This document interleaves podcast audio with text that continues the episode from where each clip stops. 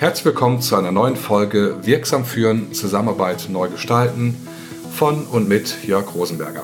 Ich begrüße dich ganz herzlich, liebe Zuhörerinnen, lieber Zuhörer. Und in der heutigen Einzelfolge möchte ich dir gerne das sogenannte Grow-Modell vorstellen, das dich dabei unterstützen kann, Gespräche, Moderation oder auch Coachings nach einer, wie ich finde, sehr praxisnahen Struktur durchzuführen.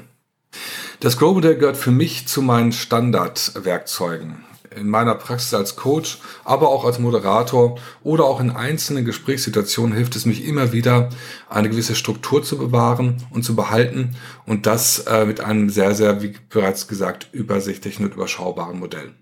Das Grow-Modell, vielleicht am Rande erklärt, ist von John Whitmore entwickelt worden, ein Coaching-Kollege sozusagen, der diese Struktur ähm, ins Leben gerufen hat und uns helfen kann.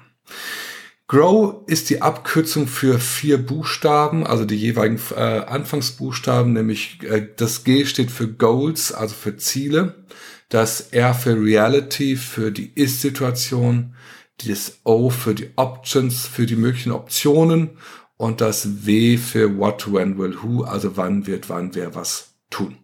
Und damit ist eigentlich auch schon die Grundstruktur des Grow-Modells erklärt. Wir beginnen in diesem Modell, was äh, möglicherweise ungewöhnlich klingen mag mit dem Ziel als allererstes. Also egal, ob die Dynamik, die sogenannte Zuweisungsdynamik von mir kommt, wenn ich mit jemand spreche, oder auch wenn jemand zu mir kommt, sollte ich nach dem Grow-Modell immer damit beginnen zu sagen, was ist denn das angestrebte Ziel? Wo, was möchtest du erreichen?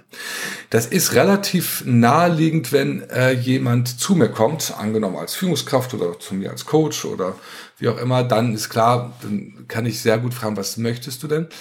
Andersherum ist es natürlich, wenn du in deiner Rolle beispielsweise als Führungskraft von jemandem etwas möchtest, äh, dann kannst du ihm ja schlecht sagen, was willst du, sondern du musst ihm das äh, Setting erklären und dann den angestrebten Zustand, den du für wichtig achtest und dann schauen, inwieweit ein Commitment mit dem, in dem Fall beispielsweise mit dem Mitarbeitenden oder Kollegen möglich ist.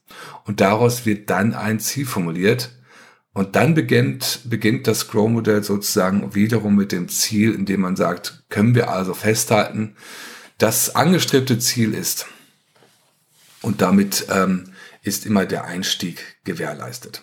Erfahrungsgemäß äh, kann ich sagen, dass für die Formulierung und das Finden des Ziels ein großes Zeitfenster benötigt wird. Sehr häufig ist das erstgenannte Ziel nicht das Ziel, an dem der andere äh, oder die andere arbeiten möchte. Insofern ist es dort, bin ich gut beraten, dort gut äh, viel Zeit zu investieren, auch mit einer hohen Aufmerksamkeit das zu tun. Jetzt gibt es ja immer diesen Wunsch, äh, äh, Ziele sehr smart zu gestalten, also smart im Sinne von spezifisch messbar, äh, aktionsorientiert, realistisch und terminiert. Das klingt immer sehr, sehr naheliegend, ist aber oft sehr, sehr schwierig. Insofern äh, halte ich es schon für wichtig, einen Anspruch zu haben, dass das Ziel möglichst konkret ist, vor allem selbst erreichbar ist. Allerdings wird es sich im Rahmen einer, eines Gespräches, insbesondere eines Coachings, möglicherweise auch eines Mitarbeitergespräches nochmals verändern. Insofern wäre ich da nachsichtig, wenn der, äh, wenn der ähm, Detaillierungsgrad nicht ganz genau ist. Wenn ich dieses Ziel also habe, dann gehe ich nach dem Grow-Modell in die äh, Reality, also in die Ist-Situation und lasse mir möglichst äh, gut beschreiben, wie sich denn der momentane Zustand darstellt, um zu verstehen und um auch meinen Gesprächspartner oder meine Gesprächspartnerin nochmal in das Feld zu führen, wie sieht eigentlich der momentane Zustand aus und was ist bisher passiert und was ist möglicherweise auch unterlassen worden und welche Auswirkungen hat dieser Zustand. Das ist auch wichtig, um nochmal wirklich einzutauchen, auch emotional einzutauchen in das äh, Geschehen, äh, was es gilt, möglicherweise zu verändern. Und äh, wenn wir das getan haben, dann geht es tatsächlich äh, um die Optionen, auch ein Herzstück des Modells, nämlich äh, was kann jetzt der oder die andere tun, um das angestrebte Ziel zu erreichen. Und bei den Optionen gilt es wirklich, möglichst viele Optionen zu sammeln, äh, zu erarbeiten, um dann zu schauen, welche der Optionen bietet die höchste Wahrscheinlichkeit, dass äh, das Ziel erreicht wird.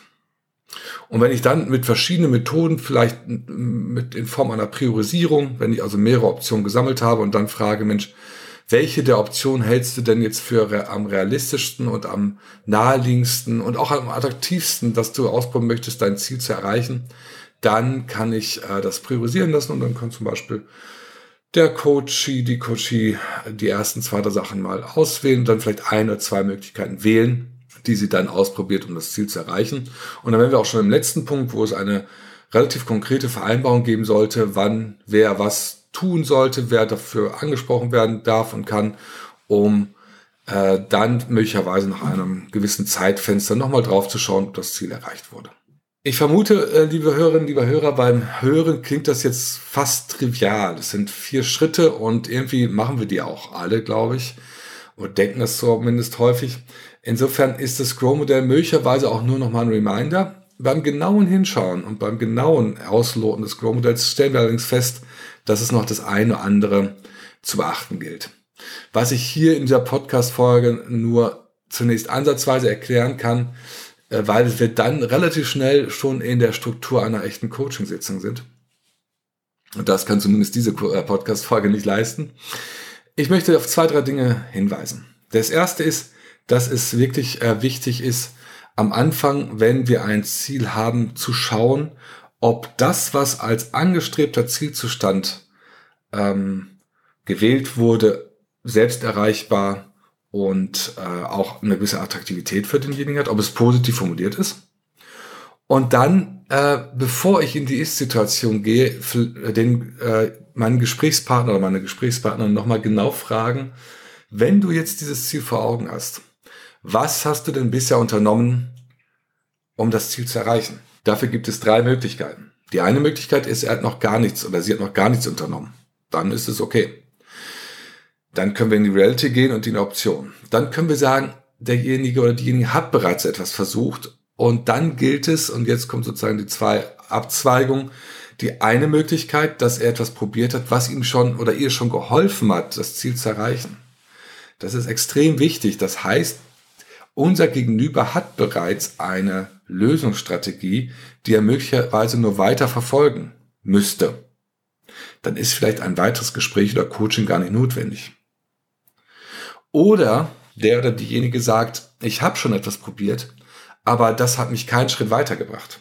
Und jetzt kommt wirklich der Kunstgriff, der nicht originär das Grow-Modell ist, aber den ich empfehle, jetzt wirklich genau hinzuschauen und zu sagen, wenn du das bereits probiert hast und es hat dir nicht geholfen, dann verfolge diese Maßnahmen nicht weiter. Denn der Stockfehler ist sehr häufig, dass diese Versuche wiederum bei den Optionen auftauchen und sie sind bereits versucht worden und meistens bringt Wiederholung keinen höheren Erfolg. Also zusammengefasst, nach den Zielen kurz erfragen, was bereits unternommen wurde und nachschauen, war das zielführend oder eher problemstabilisierend. Und wenn es problemstabilisierend ist, macht es keinen Sinn, diese Maßnahmen weiter zu verfolgen. Dann kommt die Ist-Situation und dann bei den Options ist es wirklich wichtig, äh, nicht sich zufrieden zu geben bei den ersten zwei, drei Möglichkeiten, sondern dort weiter nachzufragen, weil dann kommen häufig erst die Ideen und die Optionen, die derjenige möglicherweise vorher noch gar nicht auf dem Fokus hatte. Und deswegen ist es dort äh, wichtig, weiter nach den Optionen zu fragen und dann, wie eingangs schon beschrieben, die verschiedenen Optionen zu priorisieren und dann in eine Zielformulierung eingehen zu lassen. Das war im Wesentlichen das Grow-Modell. Ein sehr gängiges Modell und ich glaube, die, das wirklich Hilfreiche an dem Grow-Modell ist die äh, Möglichkeit, sehr schnell routiniert diesen Leitfaden zu durchlaufen, so dass du als derjenige oder diejenige, die das Gespräch führt, ob als Führungskraft oder als Kollegin, äh, eben dich sehr stark auf den, äh, darauf konzentrieren kannst, ähm, denjenigen daran zu begleiten, diese Schätze zu heben, die es zu heben gibt bei den Optionen, auch bei der Zielformulierung und nicht zu sehr verhaftet bist in der Methode.